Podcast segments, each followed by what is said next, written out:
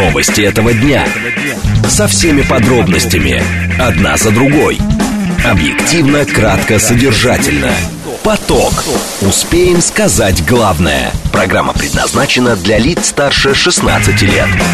Радиостанция «Говорит Москва», понедельник, 19 июня, сейчас 16.05. Меня зовут Юрий Буткин, добрый день. Следим за новостями, обсуждаем главные темы, смотрим, как едет э, город. Все в прямом эфире. Вы смотрите и слушаете нас либо в телеграм-канале «Радио говорит МСК», либо на YouTube-канале «Говорит Москва», либо в социальной сети ВКонтакте. В движении. Э, город едет, но э, для понедельника кажется даже немножко сложнее, чем обычно.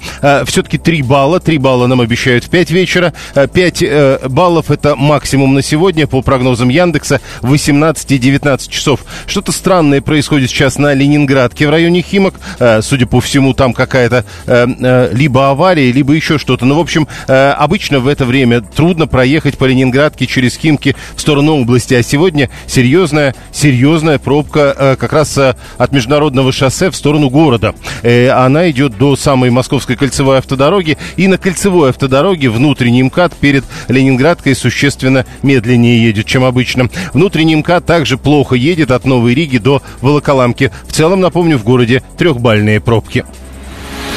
Слушать. Думать. Знать.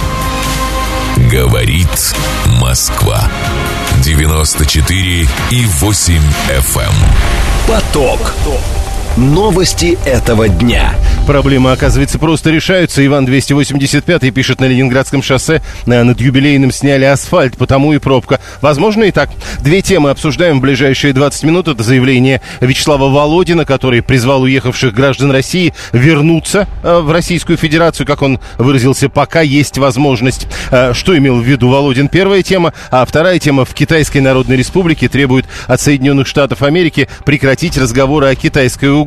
Это заявление главы главы канцелярии комиссии ЦК Компартии Китая Ван И, который встречался с госсекретарем США Энтони Блинкеном. А есть ли китайская угроза, и если есть, то в чем она? Разговор об этом через 10 минут. Э, вы пишите нам через смс-портал, через телеграм, либо звоните в прямой эфир по номеру 7373948. Срочные сообщения, которые в эти минуты приходят, это э, заявление замглавы МИД России в случае прекращения зерновой сделки, меморандум Россия-ООН по облегчению экспорта должен продолжить действие. Такова позиция Российской Федерации. А, позиция Центробанка насчет официального курса доллара на вторник тоже уже известна. 83 рубля 99 копеек. Курс евро завтра 91,80. Курс юаня 11 рублей 72 копейки.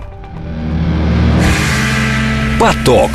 Успеем сказать главное. Итак, э, Вячеслав Володин, председатель э. Э, Государственной Думы Российской Федерации, прокомментировал недавнее заявление президента Чехии Петра Павла. Именно так зовут президента Чехии Петр Павел. Так вот, Петр Павел сказал, что уехавшие из страны из Российской Федерации в Чехию э, граждане России должны находиться под пристальным вниманием спецслужб. И вот Володин написал в телеграм-канале, после таких слов нашим гражданам, э, до сих пор остающимся в западных странах, необходимо задуматься, куда они поехали, что нашли и что их ждет. Спикер Госдумы еще одну важную цифру привел, э, и он не первый, кто приводит эту цифру. С начала спецоперации в Россию сначала уехали, а потом вернулись более половины уехавших. Завтра при той истерии, когда, которая нагнетается в Западной Европе, пишет Володин, э, возможности вернуться у россиян может и не быть. Сергей Маркелов, политический советник и политолог, он к нам присоединяется по телефону. Сергей Николаевич, здравствуйте. Здравствуйте, Юрий, здравствуйте, слушатели. На ваш взгляд, вот эта цифра, которую Володин не первый приводит насчет половины уехавших, которые вернулись, э, ну, на чем она основана, может быть? Слушайте, ну там разные способы вот э, использования этой, это, как бы выхода на эту цифру. Ну, помните, там у нас министр это связи, он придумал формулу, формулу, сколько симок активировалось э, по возврату, значит, сначала там, потом вернулись. Потом была, была формула, э, сколько кредитных карт, как уехало и как, как бы обналичивались деньги. Ну, то есть формулы есть, конечно, цифровизация, цифра нам в помощь. Вот. Э, ну и есть просто элементарная статистика, я думаю, таможенная, сколько уехало, сколько вернулось. Так, э, теперь э, дальше. А с вашей точки зрения, при той, э, цитата из Володина, при той истерии, которая нагнетается в Западной Европе, действительно может не быть возможности вернуться в Россию? Ну, вы знаете, есть вопросы, Юр, конечно, есть вопросы к этой, к этой, к этой формуле. Просто мы же с вами свидетели чего? Что, как бы условно говоря, идеологическая кампания не стоит на месте. То есть мы помним, первая фаза, ребята поехали, кто от мобилизации, кто еще от чего-то, кто, так сказать, за лучшей жизнью, кто от плохой жизни, неважно. Как бы есть был некий пакет мотивационный у, у этой аудитории. Э, так сказать, в ответ, в ответ было принято пропагандистское решение, что как бы бросили родину и так далее, вот это через запятую помним с вами эту всю историю. Потом мы с вами видим, что вроде бы как немножко подзабылось, там как бы ребята там осели, что там начали делать, у них появились какие-то трудности, то по картам кредитным, то по деньгам, то еще почему-то. У нас возникла пауза, так сказать, вот получили то, что хотели в ответ, как бы наш следующий этап пропаганды. Теперь как бы мы видим, что на Петербургском экономическом форуме Владимир Владимирович Путин, он как бы да, запустил э, третий этап, по сути, пропагандистской кампании по отношению, собственно, Э, э, ну и пусть попробуют, пусть попробуют жить на чужбине, поняли, да, идеологию, пусть попробуют без России, вот там кому они там нужны, так сказать, где друзья, где соседи, где бабушки на лавочках и так далее, и так далее. И Володин как бы вслед этому всему, мы видим, что появился пост Володина, который уже, собственно, фиксирует вот эту историю, поддерживая, подхватывая идею президента. Погодите, то есть Володин э, призывает вернуться или не призывает вернуться? Он призывает вернуться. Собственно, да, то есть как бы президент запустил новый тренд, что пусть попробуют, то есть, условно говоря, отстаньте от них, отстаньте от ребят, да, так сказать, вот, вот пусть попробуют, как, как без России, как без друзей, знакомых, семьи и так далее жить. А Володин подхватывает, разворачивает эту тему, э, что так сказать, смотрите, э, там не только на чужбине плохо-то без соседей, без друзей, но еще и, посмотрите, он что, этот дурак с Чехии там говорит, военный, э, президент Чехии, да, что так сказать, там концлагеря будем делать, так сказать, э, такие э, запрет, запретные территории будем делать. Ну, вроде вот про концлагеря-то он не говорил. Ну, не концлагеря, Юр. Ну, он говорил про ограничения действий, ограничения определенных зон и создание определенных зон, э, так сказать, вокруг, вокруг наших. Ну, понятно, что это все, все это метафоры, все это условно говоря, мы же понимаем, да, что это все вот такие э, тогда, воображения. Тогда еще э, по поводу э, политологии. Как обычно, политики ведь они не просто так говорят, они обычно дают сигналы. Это все-таки вот то, что написал Володин. Что это с вашей точки зрения за сигнал? Это все-таки призыв на самом деле или попытка уесть тех, кто уехал? Вы знаете, я думаю, что это все-таки сигнал, сигнал, что вот предыдущие два этапа, которые я описал, то есть предыдущие два этапа, как бы гонения на ребят там и так далее, и так далее, прессовка их какая-то идеологическая, что это, э, скажем так, э, это, это попробовали, это не работает. Все-таки Россия такой большой, большой дом, большая семья, и поэтому вот да, даже вот такие вот, как они, это тоже все равно как бы наша семья, и поэтому мне кажется, что это все-таки призыв, призыв к возвращению, Понятно, что он призыв пока как бы вопиющего в пустыне, но кто хотел, вернулся, кто не хотел, не вернется э, никогда. И статистика, социология, которая показывает сегодня, такая вот свежая совсем сегодня утренняя была, так сказать, э, то, там показывается как раз то, что э, ребя, ребята уехавшие, они, они находятся в режиме каком, э, таком внутренней, внутренней картине мира, что попробуем, как бы не, не было бы как бы счастья, да несчастье помогло, поэтому будем, будем пробовать адаптироваться там, э, несмотря на и призывы на все остальное. Но, повторяю, мы обязаны делать, я считаю, что после Вячеслава Викторовича это такая некая правильная государственная позиция, которая на этапе, на, на нынешнем этапе, вот сейчас, на середину лета, должна проговариваться. Ну и последний вопрос. Э, то есть э, то, что написал Володин, не стоит воспринимать как пока, пока есть возможность, а то потом не пустим. Я думаю, да. Я думаю, это просто как бы вот такая вот это, сгустить краски. Так, так положено. В пропаганде положено не говорить, что туда вот, вот поехали все туда и думайте так. В пропаганде положено дать контраст. Там будет еще хуже или, возможно, будет хуже. Здесь все-таки мы осознали, и как бы страна открыто, так сказать, ребятки, ребята, возвращайтесь. Вот на этой качели, собственно, и используются все э, политические э, трюки. Спасибо. Э, политический советник и политолог Сергей Маркелов был с нами на прямой связи. Ваше сообщение 36-й пишет. Э, странная, кстати, не очень понятная логика, но вот что пишет 36-й. Уехавшие из России во враждебные России страны – это предатели России. Пусть они там наблюдаются спецслужбами и посидят там в концлагерях. Если они поехали из России как предатели во враждебные э, России страны, то как там они-то посидят в концлагерях? Их наоборот должны холить или леять? Или я чего-то не понимаю? Помнится, президенты олигархах как сигнал давал по капиталу, а в лужу они крепко сели. Э, пишет 678 кто они, не указывает. Э, понауехали, придумал, э, как думает, 530-й новое слово он. Настасья, уехавшие, по мнению властей, то релаканты, то есть, то есть уехавшие релаканты, и всех надо записать в предатели. А теперь назад зовут. Как-то непоследовательно. Получается, что во власти у нас люди настроения. Виталий 618 пишет, большая часть ведь не в Европу уехала в результате, а в Казахстан, Армению и Кыргызстан. Это что, получается, говорит Володин, а, или кто, или вот 36-й про, соответственно, кыргызстанские или казахстанские спецслужбы. 7373948. Прошу вас. Да, здравствуйте, Юрий Добродок на линии, спасибо Прошу. за эфир. А, ну, смотрите, если развить немного мысли от 33-го или 36-го, да, которого, угу. зацитывали, а, я считаю так, что, а, наверное, в том контексте, значит, если ты уехал туда, да, ты, получается, предал, по его мнению, родину, а, и там тебе не должно быть каких-то преференций, несмотря на то, что Россия недружественная да, для тех стран. А к тебе, наоборот, надо в десятки раз тщательнее присматриваться. Так подождите, а кто там будет спрашивать по этому поводу? Вот я Нет, логику не понимаю. Нет, ну просто предал однажды, предаст еще раз. А в этом смысле? Может да, быть, да. 7373948, телефон прямого эфира. Слушаем вас, здравствуйте. Добрый день, меня Денис зовут. Ну, я так подозреваю, наша творческая элитка уже поиздержалась, поэтому сейчас ищут способы, как бы ее вернуть назад, чтобы с, ми- с минимальной Подождите, потерей. подождите, то есть Володин работает на творческую элитку, как вы ее называете? Не, ну почему? Понимаете, пришли, пришли к нему люди, ну понимаете, вот этот хороший человек, ну как-то, как там Песков говорил, ну он слегка не разобрался в ситуации. А так как, ну, ну, скажем, именно касаемо творческой элитки возникает вопрос, а давайте мы назовем всех уехавших. Хотя мне к всем вопрос, уехал, уехал, все, чемодан, вокзал, вперед. Ты хотел этой жизни, вперед, живи. Друг мой, кто тебе не так, дает? А проблема-то в чем? Я не понимаю. То есть, э, по я словам... Во... По, по, по, по словам... Вол... Подождите, по словам Володина и до этого уже каждый второй вернулся. Ну так а чего он вдруг, чего вдруг Володин вдруг озаботился? Тогда я вашу логику опять не понимаю. 7373948. Слава говорит, а почему уехавшие предатели? Кого они предали? А, а, он патриот, он просто испугался, а, цитирует 530-й. Почему Пескова? 7373948. Слушаем вас, здравствуйте. Да, я тоже уехавших предателями не считаю.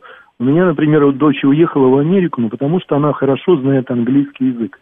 И простите, если у нас тут фирмы все разбежались, ну, скажем так, именитые, людям со знанием языка им что делать? Угу. Его губить? Ну зачем? Они просто принимают чисто деловое решение. Нет, подождите, там, подождите. А вот эта вот история, что раз они уехали во враждебные страны, значит, они предали Россию. О чем писал 36-й? Знаете что? Он так считает, а я так не считаю. Понял, вот хорошо. 7373948, телефон прямого эфира. 442 вообще пишет, если некий IT... А почему вы про айтишников вот пишете? Это тоже интересно, как бы, э, одним, э, вот всех уехавших одним миром мажут. Другой нет не всех, а только айтишников. Если айтишник, пишет 442 трусливо скрывался от мобилизации в Казахстане или Грузии, за него за ленточку поехал другой и там погиб, то для сбежавших должна быть серьезная метка, как минимум, а то и уголовка, а как иначе. А как вы определите, что... Э, или только айтишники сбегают? Вот это тоже интересная история, Сергей э, 685 А я румынский хорошо знаю. Мне что, теперь в Румынию уехать? 274 Раз она знает язык, значит, она уехала за баблом. Вы так полагаете. А Виталий полагает, что уж если такая история, значит, надо э, вместо того языка учить другой. Ну, к примеру, как пишет Виталий, церковнославянский. Слушаем вас, здравствуйте. Юрий, спасибо за эфир. Да. Тоже считаю, что уехавший это не предатель, так как идет же не война, а СФО. Если бы они уехали во время войны, это одно. А люди, которые уехали заработать, ну, человеческий век очень короток. Почему бы не заработать деньги, пока есть здоровье и время? И по той же причине, что я уверен, что люди, которые уехали, они реально тут испугался кто-то чего. Но я повторюсь, у нас же не война идет. И я уверен, что если будет, не дай бог, какое-то такое продолжение, перерастающее в конкретную войну, то я думаю, многие, кто уехали, вернутся. А вы верите? А те, которые остались и кричат, они как раз поведут себя, как помните, чиновник в холодном лете ну, да. А, скажите, на ваш взгляд, действительно половина вернулась? Вот у меня сосед уехал и вернулся. Вы знаете, я его недолюбливал до этого. Когда он уехал, бросил двух детей и жену с маленьким ребенком, с, с бизнесом. Я вообще его стал презирать. А теперь он вернулся, и я вообще не понимаю, как к нему относиться. Но за руку я с ним перестал здороваться. Но и, из всех, кто вас окружал, 100% вернулись, я понял. А, проблема уехавших, пишет Игорь 580, в том, что им рано или поздно надо будет идти в посольство России, продлить действие своего заграничного паспорта. Если им там откажут, то вот тогда придется вернуться. А на каком основании могут там отказать? Что-то не так будет с документами? А, ну, хорошо. А, странная логика. Если я знаю какой-либо иностранный язык, пишет Ольга, значит, я должна уехать в соответствующую страну. Все же причины уезда какие-то другие, как мне кажется. А, Ольга, мне кажется, что тут немножко иначе все это прозвучало. Не если я знаю какой-либо иностранный язык, значит, я должен уехать. А если я знаю какой-либо иностранный язык, а здесь он больше не практикуется, то, может быть, тогда придется. Внимание! Говорит Москва. 94 и 8 FM. Поток. Успеем сказать главное – Китайской Народной Республике требуют от Соединенных Штатов Америки прекратить разговоры о китайской угрозе. Так сказал глава канцелярии комиссии ЦК Компартии Китая Ван И, когда встречался с госсекретарем Энтони Блинкиным. Это было в Пекине. Э, Ван И потребовал от Вашингтона отменить односторонние санкции, прекратить подавлять технологическое развитие государства. Кроме того, китайский дипломат заявил, что Пекин не согласится на компромиссы и уступки в тайваньском вопросе. Э, сохранение национального единства всегда ядром, э, было ядром коренных интересов интересов Китая. Еще подчеркнул Ваны. Э, интересно, что вот в данный момент я читаю вам сообщения, которые здесь публикуются в средствах массовой информации, и видите, вот э, цитат из заявлений Блинкина нет. Блинкин находится с визитом в Китайской Народной Республике. Он э, в Пекин прибыл а накануне. Газета «Вашингтон-Пост» пишет, что сегодня госсекретарь Соединенных Штатов Америки может встретиться еще и с председателем Китайской Народной Республики Си Цзиньпином. Владимир Петровский, заведующий сектором Центра России, Китай и мир в Институте Дальнего Востока, он к нам присоединяется по телефону. Владимир Евгеньевич, здравствуйте. Добрый день. А, хотел бы только сразу сказать, что у нас произошел недавно ребрендинг, и теперь мы называемся а, Институт России, э, Институт Китая и современной Азии стран. Да, э, то есть не Институт Дальнего Востока? Вместо Института Дальнего Востока мы теперь называемся Институт Китая и современной Азии. Вот, э, тем мы, более... Российская Академия Наук, но ну, все равно продолжаем заниматься в основном Китаем, конечно. Да, тем более тогда вопрос насчет китайской угрозы. Видите, даже институты переименовываются, выделяя Китай как отдельную страну в мире. Да, это так, хотя вот э, наш институт, например, изначально создавался специально для изучения Китая еще в 1966 году. Угу. Так э, скажите все-таки, э, китайская угроза на сегодня, на ваш взгляд, пока мы даже не говорим для России отдельно, для Соединенных Штатов Америки, Китай очень крупная страна. Китай очень крупная экономика. Разве нет китайской угрозы? Ну, я считаю, что нет. Я считаю, что это миф. А, вы знаете, здесь, если провести параллели между политической логикой и такой обыденной логикой, ну, представьте себе, малыши играют в песочнице, а тут приходит такой совсем большой малыш. И остальные начинают бояться, что он отберет у них игрушки, что он их, их выгонит из этой маленькой песочницы. А он ничего такого не собирался делать и постоянно об этом говорит. Вот такая ситуация, мне кажется, связана вот с так называемой китайской угрозой. Точнее, с восприятием такого мифа. Тогда еще раз, э, теперь уже про э, взаимоотношения Китайской Народной Республики и Российской Федерации. Ведь тут многие говорят о китайской угрозе, они тоже не правы? Э, я не вижу здесь угрозы. Речь идет о том, что да, взаимозависимость усиливается. Но опять-таки, поскольку с Запада идут эти сигналы про китайскую угрозу, давайте вспомним классика американской политологии Джозефа Ная, который сказал, нет ничего плохого во взаимозависимости стран, если это идет на пользу им обоим. Про... То есть э, эта взаимозависимость, я, лично я воспринимаю не столько как угрозу, э, столько как возможность для обеих сторон. Так, э, теперь еще одна история. Вот э, даже 530-й наш слушатель прямо сейчас пишет. То есть, получается, теперь китайская угроза в мировом смысле круче, чем раньше была советская угроза, нас и тут подвинули, пишет он. Ну, просто растет комплексная национальная мощь Китая, и, соответственно, культивируется миф об угрозе. Я вот этот миф, еще раз хочу сказать, не верю, потому что Китай своей практической политикой – пока не показал, что у него есть какие-то экспансионистские замыслы. То, что либо происходит, в мировой подождите. экономики, либо в сфере мировой политики. А, то есть Китай демонстрирует сдержанность, но он растет. Это вот у них называется мирное возвышение Китая. Так, теперь вот эта история вокруг будущего Тайваня, с одной стороны, с другой стороны, экономическое продвижение Китая э, в той же Африке, к примеру, все это не угрозы. Ну, вы знаете, это не угроза. Что касается Тайваня, это точно не угроза. Э, потому что, э, да, действительно, тайваньский вопрос – это самая болезненная такая точка в американо-китайских отношениях. Потому что, э, с одной стороны, Соединенные Штаты говорят, мы соблюдаем политику одного Китая, мы не поддерживаем независимость Тайваня. При этом они накачивают Тайвань оружием самым современным.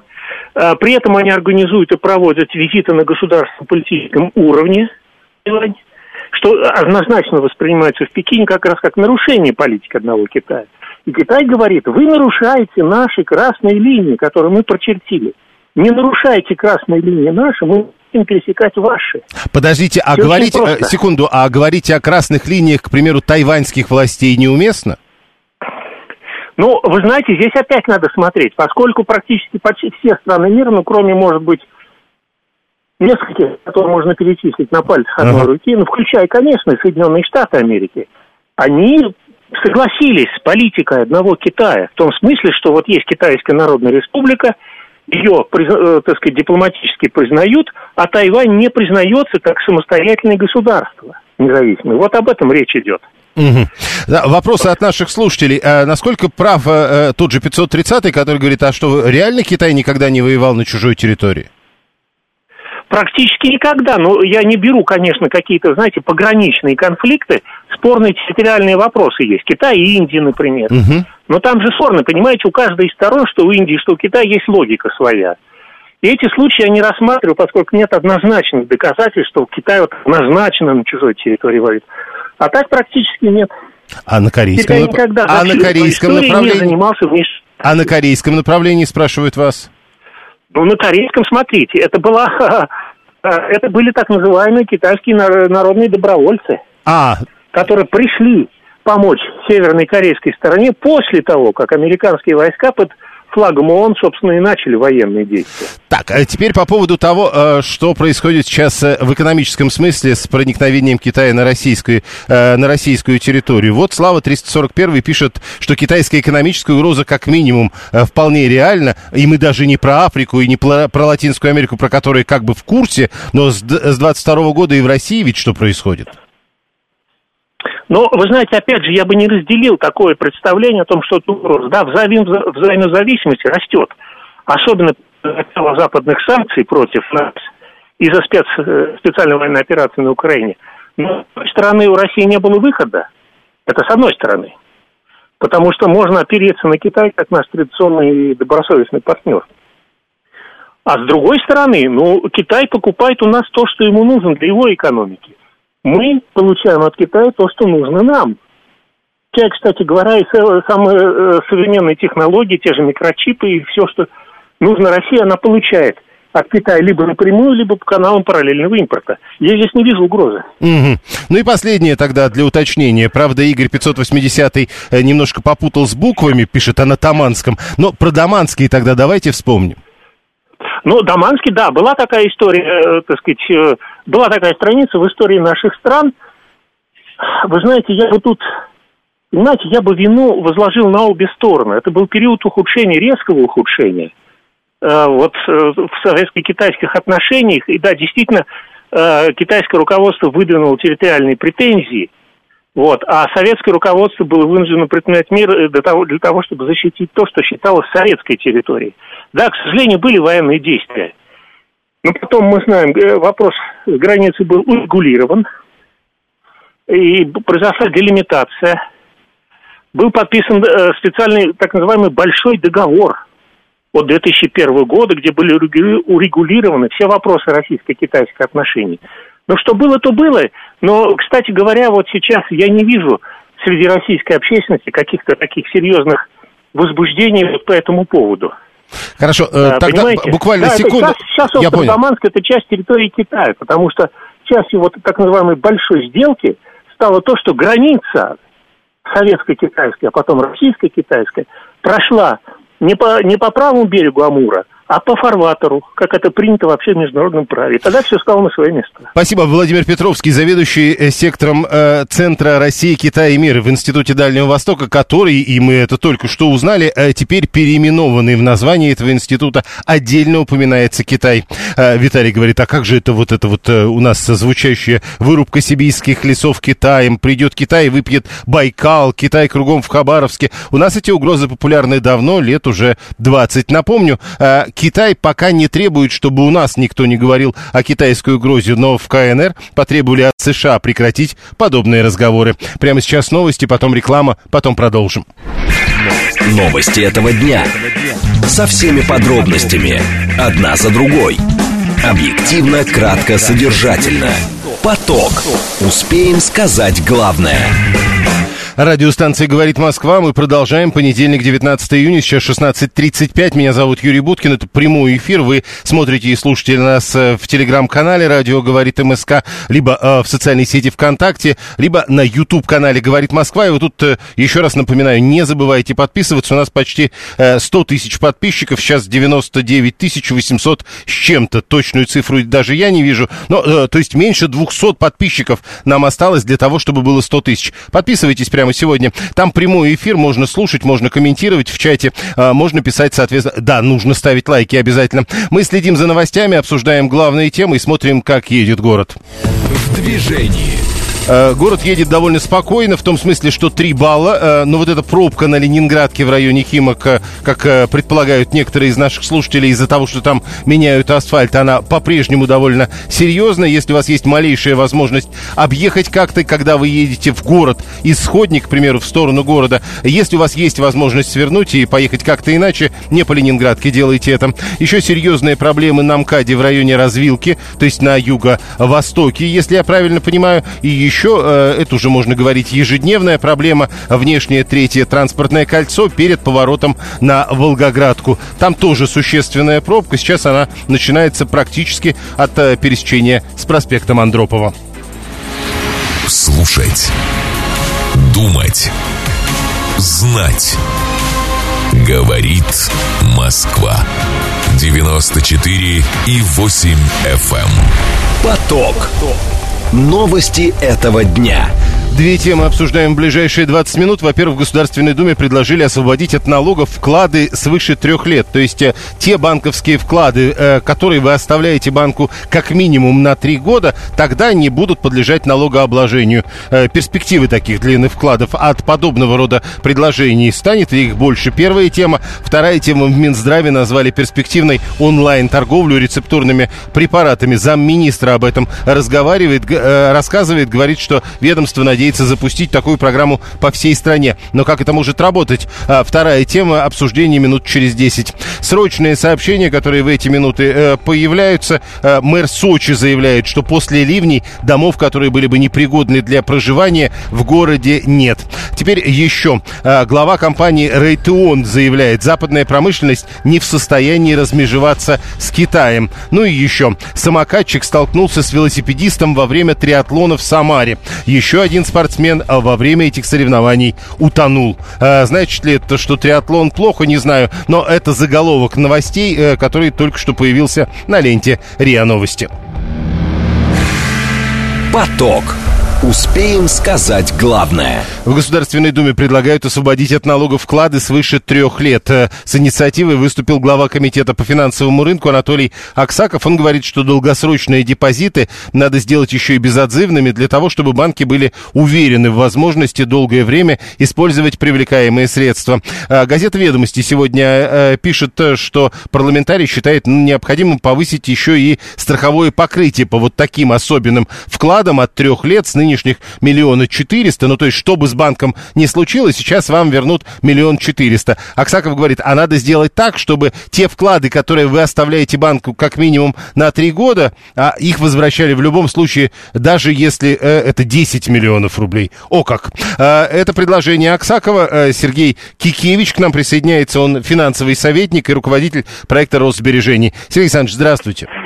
Здрасте. Ну, э, первое дело, э, как только я заговорил о предложении освободить э, вклады от налога, тут же многие слушатели начали писать, а что на банковские вклады налоги? Еще не все знают об этом. Да, вот вы знаете, об этом знают даже не все профессионалы, на самом деле, о том, что есть налог на... Просто, во-первых... Но это же не все вклады, там при каком-то особом вклады, проценте и да, так далее. Да.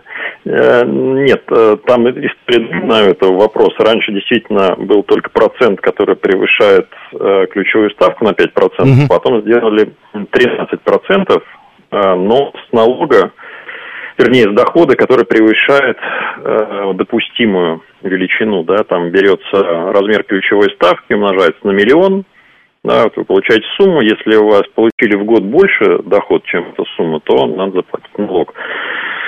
Вот, это раз. Во-вторых, э, в предыдущие два года этот налог не платился, ну, просто для того, чтобы повысить привлекательность банковских вкладов. Но по факту, в общем-то, он бы и так не платить, потому что таких, таких банковских вкладов ну, мало кто, кто получает такие налоги, вернее, доходы по банковским вкладам. Ну, то есть надо вот. иметь очень много банковских вкладов, чтобы в сумме вот этот процент да, набрал соответствующую верно. сумму.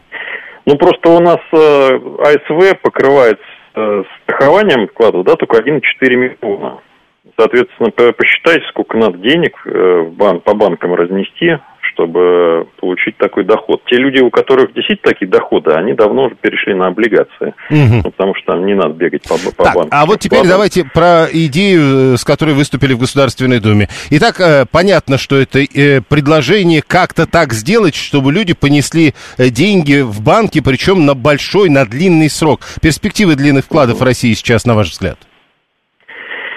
Да, я думаю, что как вклад, если ничего не изменится, просто для банков это не очень выгодно, да, потому что банки сами не очень охотно открывают там больше, чем на год вклады. Самые популярные все-таки э, в России вклады это на, там, на полгода, на год, ну, максимум там на полтора, на два. То речь идет о трехлетних. Это уже все-таки прерогатива таких инструментов, как облигации. Э, да, вклады, я что-то не слышал, чтобы нормальные люди открывали на, на 5 лет, например. Ну, то есть, подождите, не получа... знаю, такого примера. Э, получается, что Аксаков, э, который, в общем, человек известный, предлагает то, чего банкам не нужно?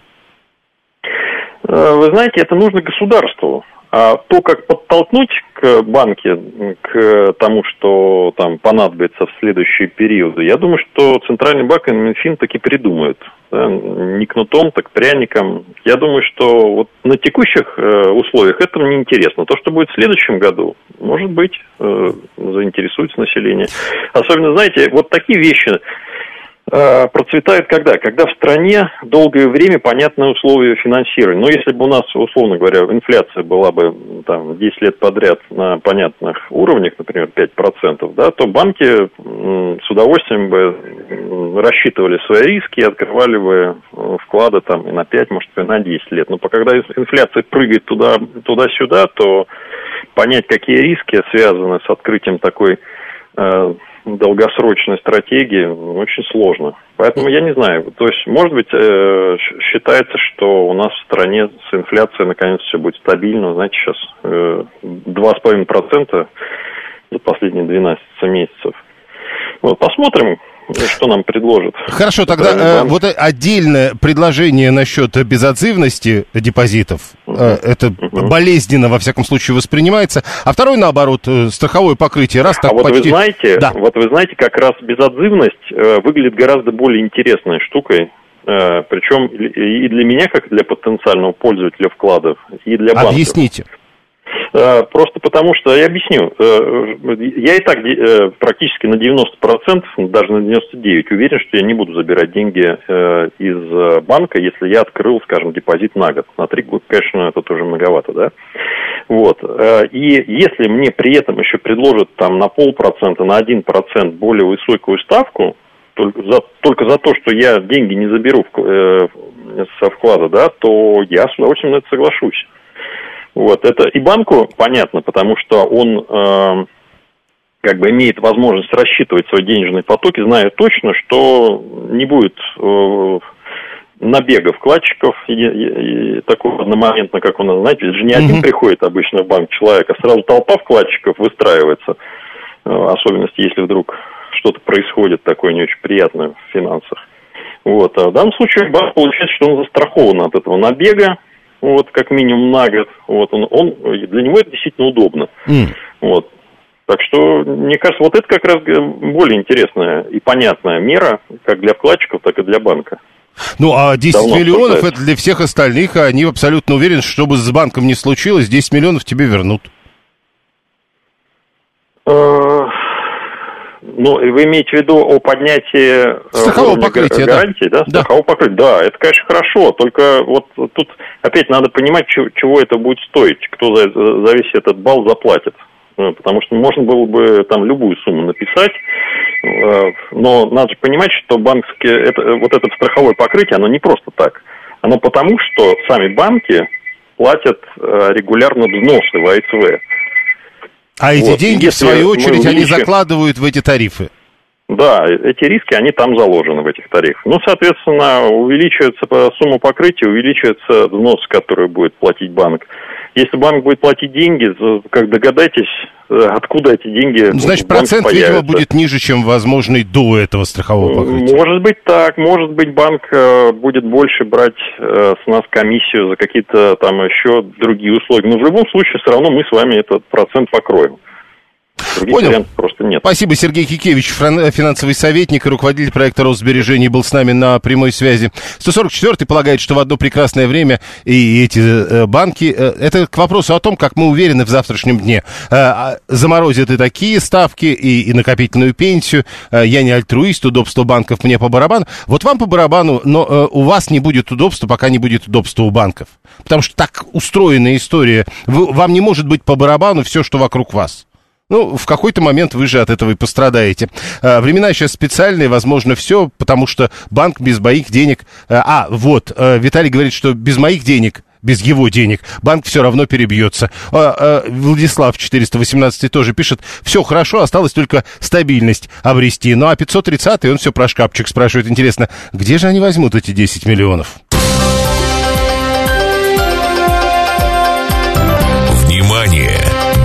Говорит Москва. 94 и 8 FM.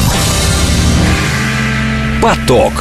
Успеем сказать главное. Следим за новостями. Две сильные вспышки на солнце произошли, причем одна из них вот буквально совсем недавно. Первая была сегодня в 6.37, э, пишет об этом агентство ТАСС, ссылаясь на Институт прикладной геофизики, а вторая та была 21 минуту, с 6.37 до 6.58. А в 15.14, то есть полтора часа назад, была еще одна вспышка продолжительностью 12 минут. Говорят, что из-за них даже на Земле частично нарушалась коротковолновая радиосвязь.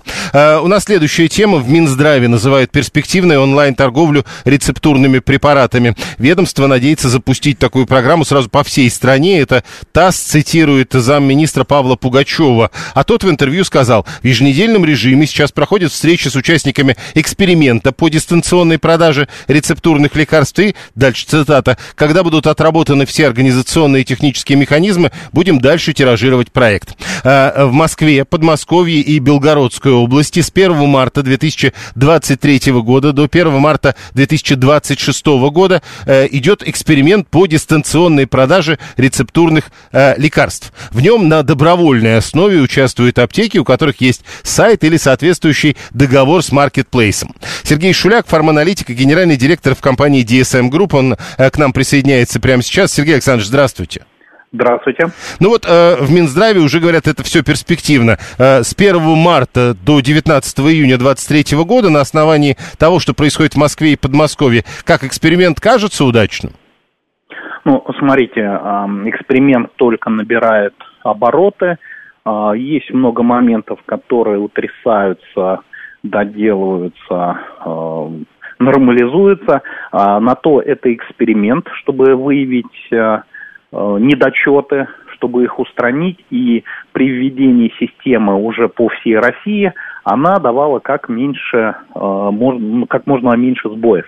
Вот, поэтому э, действительно системой пользуются, идут продажи, да, не такие большие, огромные, как может быть, некоторые э, хотели бы видеть, э, потому что, смотрите, дело в том, что при заказе онлайн нужно всегда иметь электронный рецепт при себе, который как раз и подтверждает правомерность покупки рецептурного препарата.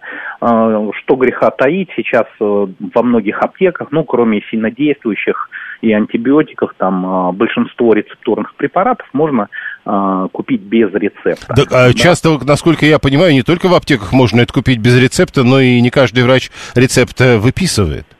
Ну да, а вот э, когда речь идет об онлайн э, торговле, то при заказе уже нужно, соответственно, верифицировать свой электронный рецепт который опять-таки выписывается в поликлинике.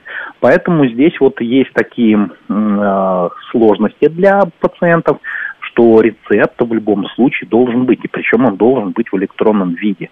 Да, не все врачи любят выписывать а, рецепты, как вы верно заметили, а уж тем более в электронном виде. Поэтому а, со временем, конечно же, все а, нормализуется, и электронный рецепт полноценно войдет в повседневную жизнь, да, и а, действительно молодое поколение, которое привыкло делать покупки в интернете, оно и будет основным пользователем вот э, такой системы и покупать э, лекарственные препараты именно онлайн. Ну вот смотрите, все-таки э, представим себе ситуацию. Я примерно представляю, что вот в этом приложении, э, которое есть у москвичей, ЕМИАС, э, там действительно можно найти эту самую, э, этот самый электронный рецепт, если тебе его выписал врач. Вот я его там нахожу, Э, потом я нахожу аптеку, которая с этими рецептами работает, и где-то там в онлайне мне нужно будет этот э, скопировать рецепт и туда передать в аптеку, а потом они уже его больше не спрашивают.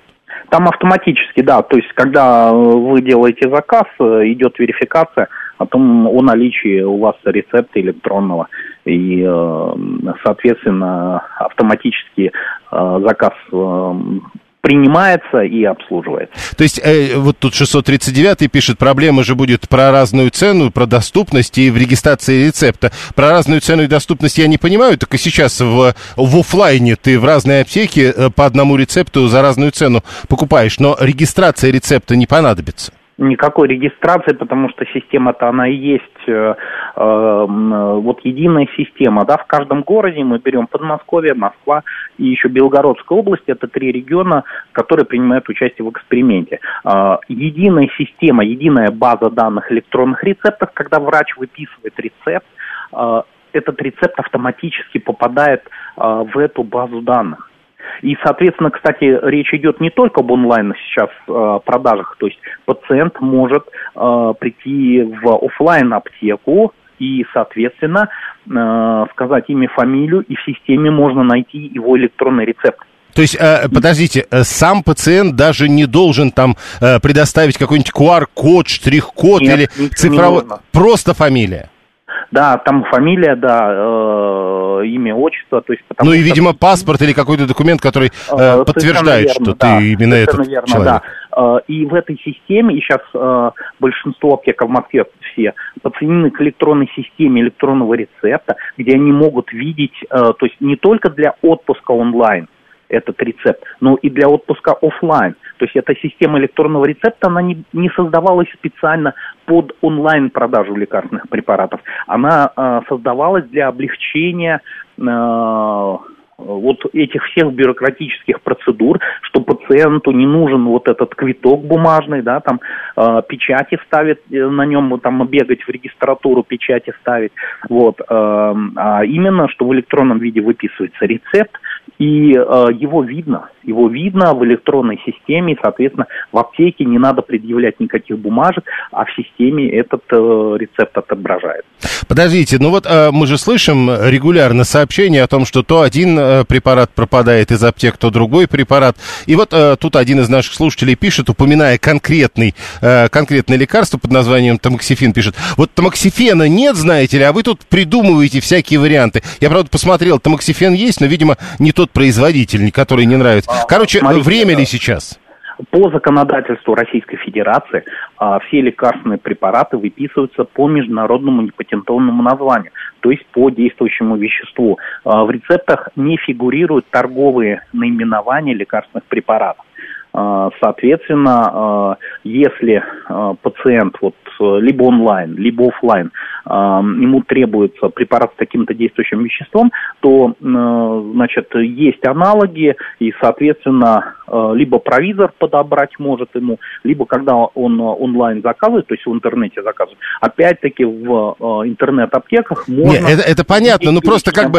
Давай, это ведь другая идея. Давайте сначала добьемся, что в каждой аптеке или там у каждого пациента не будет проблем с попыткой купить хоть как-нибудь, а потом мы будем думать, чтобы... В каждой аптеке никогда не будет, э, не будут все препараты, которые существуют на рынке э, России, потому что только в аптеках продается свыше 20 тысяч SKU, то есть наименований, учитывая дозировки и номер упаковки. Ни одна аптека такое количество препаратов в себе вместить не может. А всего э, в Российской Федерации э, обращается свыше 30 тысяч э, наименований а, лекарственных препаратов с учетом дозировки и номера упаковки. Поэтому для этого и существует, э, для этого и переходит рынок в онлайн для того, чтобы доступность была выше. То есть, если где-то нету, то э, пациент может найти ту аптеку, или того э, оператора по продаже лекарственных препаратов, ну, соответственно, с фармлицензией, где есть нужный ему препарат. Спасибо. Сергей Шуляк, фарманалитик, генеральный директор компании DSM Group. Ну, э, естественно, человек, который э, приводил пример с конкретным лекарством, говорит, а вот у этого нет аналогов. Вам говорят о действующем веществе. Поэтому аналоги есть говорят вам теперь, это, ну, так, таковы правила на территории Российской Федерации. С этим действующим веществом вы можете найти препараты. Вот я прямо сейчас посмотрел, в Москве где-то там 185 рублей стоит. А как, по прописке, что ли, будут привозить? Э, э, то есть э, паспорт будет проверять доставщик, пишет Андрей 112. Еще раз, вам не продадут без соответствующего рецепта, а потом, пожалуйста, проверяйте, не проверяйте, это не важно. 7373948, телефон прямого эфира. То есть э, доставщику не надо проверять ваш паспорт. Потому что не вам привести не могут. 7-3, а вот 530 э, говорит, подождите, а вы вот это все, вот и, интернет, и с доставщиками, все уже научились контролировать? Где гарантия, что вам какой-нибудь саратовский сидор в результате не продадут? Вот э, когда будет работать эта система. А кто-нибудь сталкивался из нашей аудитории с тем, что работает в Москве, Подмосковье и Белгородской области в качестве эксперимента по дистанционной продаже рецептурных лекарств? Вот только что Сергей Шуляк описывал, как это может работать и как это, скорее всего, совсем скоро заработает уже на территории всей Российской Федерации. Но э, у нас-то уже вроде, получается, март, апрель, май, три с половиной месяца работает. 7373948, телефон прямого эфира. СМС-портал плюс семь девятьсот двадцать пять четыре восьмерки девяносто четыре восемь. Телеграмм а, говорит МСК-бот. А, подождите. А вот теперь вроде получилось. Да, прошу вас. Здравствуйте, Юрий Костя из Митина. Вот как раз на прошлой неделе столкнулись э, с тем, что у тещи сейчас зуб заболел на даче. Она сходила в зубную, в общем, выписали ей рецепт на обезболку. Жена взяла, заказала из Москвы, ей на дачу привезли, все нормально, спокойно. То есть, э, еще раз, и во время покупки уже не требовалось, э, чтобы там, э, когда тебе доставляют, ты показывал паспорт, Ничего я, рецепт, вот это все. Ничего не показывали, курьер прям не выходя из машины через окно отдал и уехал. А вдруг бы там были не вы? Не знаю. Ага. А с другой стороны, а как не вы догадаетесь, что именно туда надо подойти? Хорошая идея, пишет Савелий. К тому же заставит врачей относиться более аккуратно к тому, что выдают, не то, что раньше выписывать на безликой бумажке. А, Савелий, ну, э, еще раз, у них уже, э, во всяком случае, если мы говорим про Москву, у них уже только так. Никакой безликой бумажки нет. Даже если вам не выписали этот самый рецепт, то это у вас есть в личной карте. И вы там всегда э, э, с хорошим электронным почерком найдете в своей личной карте, что, собственно, вам выписали, в каких количествах и как надолго. 639 по-прежнему не понимает, а на сайте аптеки что, придется регистрироваться по паспорту, что ли? Э, 7373948, телефон прямого эфира. Кто-нибудь уже попробовал? Э, а то вот видите, 639 не знает, как регистрироваться на сайте. Слушаем вас, здравствуйте. Э, здравствуйте. Э, у моей жены с аналогичными э, была следующая проблема и следующая история. У нее головные боли, ну, достаточно сильные, прописали рецептурный препарат. Вот, естественно, только, но только рецептурный, не во всех аптеках он был. Вот. То ли она потеряла, то ли еще что-то. История, что вот как раз по этому электронному рецепту ее подруга с такой же болезнью заказала ей по своему рецепту, а привезли моей супруге. То есть, ну вы поняли, да? То есть, в принципе... А, ну то есть, все-таки, все-таки получается, что э, э, рецепт одного работает для другого в результате ну, такой доставки. Ну, по крайней мере, привезли, давайте так. Ну, как, есть, по крайней мере, а, подождите, а... Подружка заказала, и на тот адрес, на адрес моей жены, так они вот... А жена потом деньги просто возвращала? А, по-моему, даже жена деньги отдала, что-то мне кажется. То есть, Ух ты! Жены, там, а, вот, ну вот видите, э, поэтому, наверное, эксперимент. Спасибо. 7373948. Э, Напомню, эксперимент по дистанционной продаже рецептурных лекарств э, начался в Москве, Подмосковье и Белорусской области 1 марта 2023 года и продлится до 1 марта 2026. Казалось бы, все еще впереди, но уже сейчас в Минздраве говорят, вот эту онлайн-торговлю рецептурными лекарствами перспективной и, сказал в интервью ТАСС замминистра, замминистра здравоохранения Павел Пугачев, ведомство надеется запустить в итоге такую программу по всей стране. Далее новости.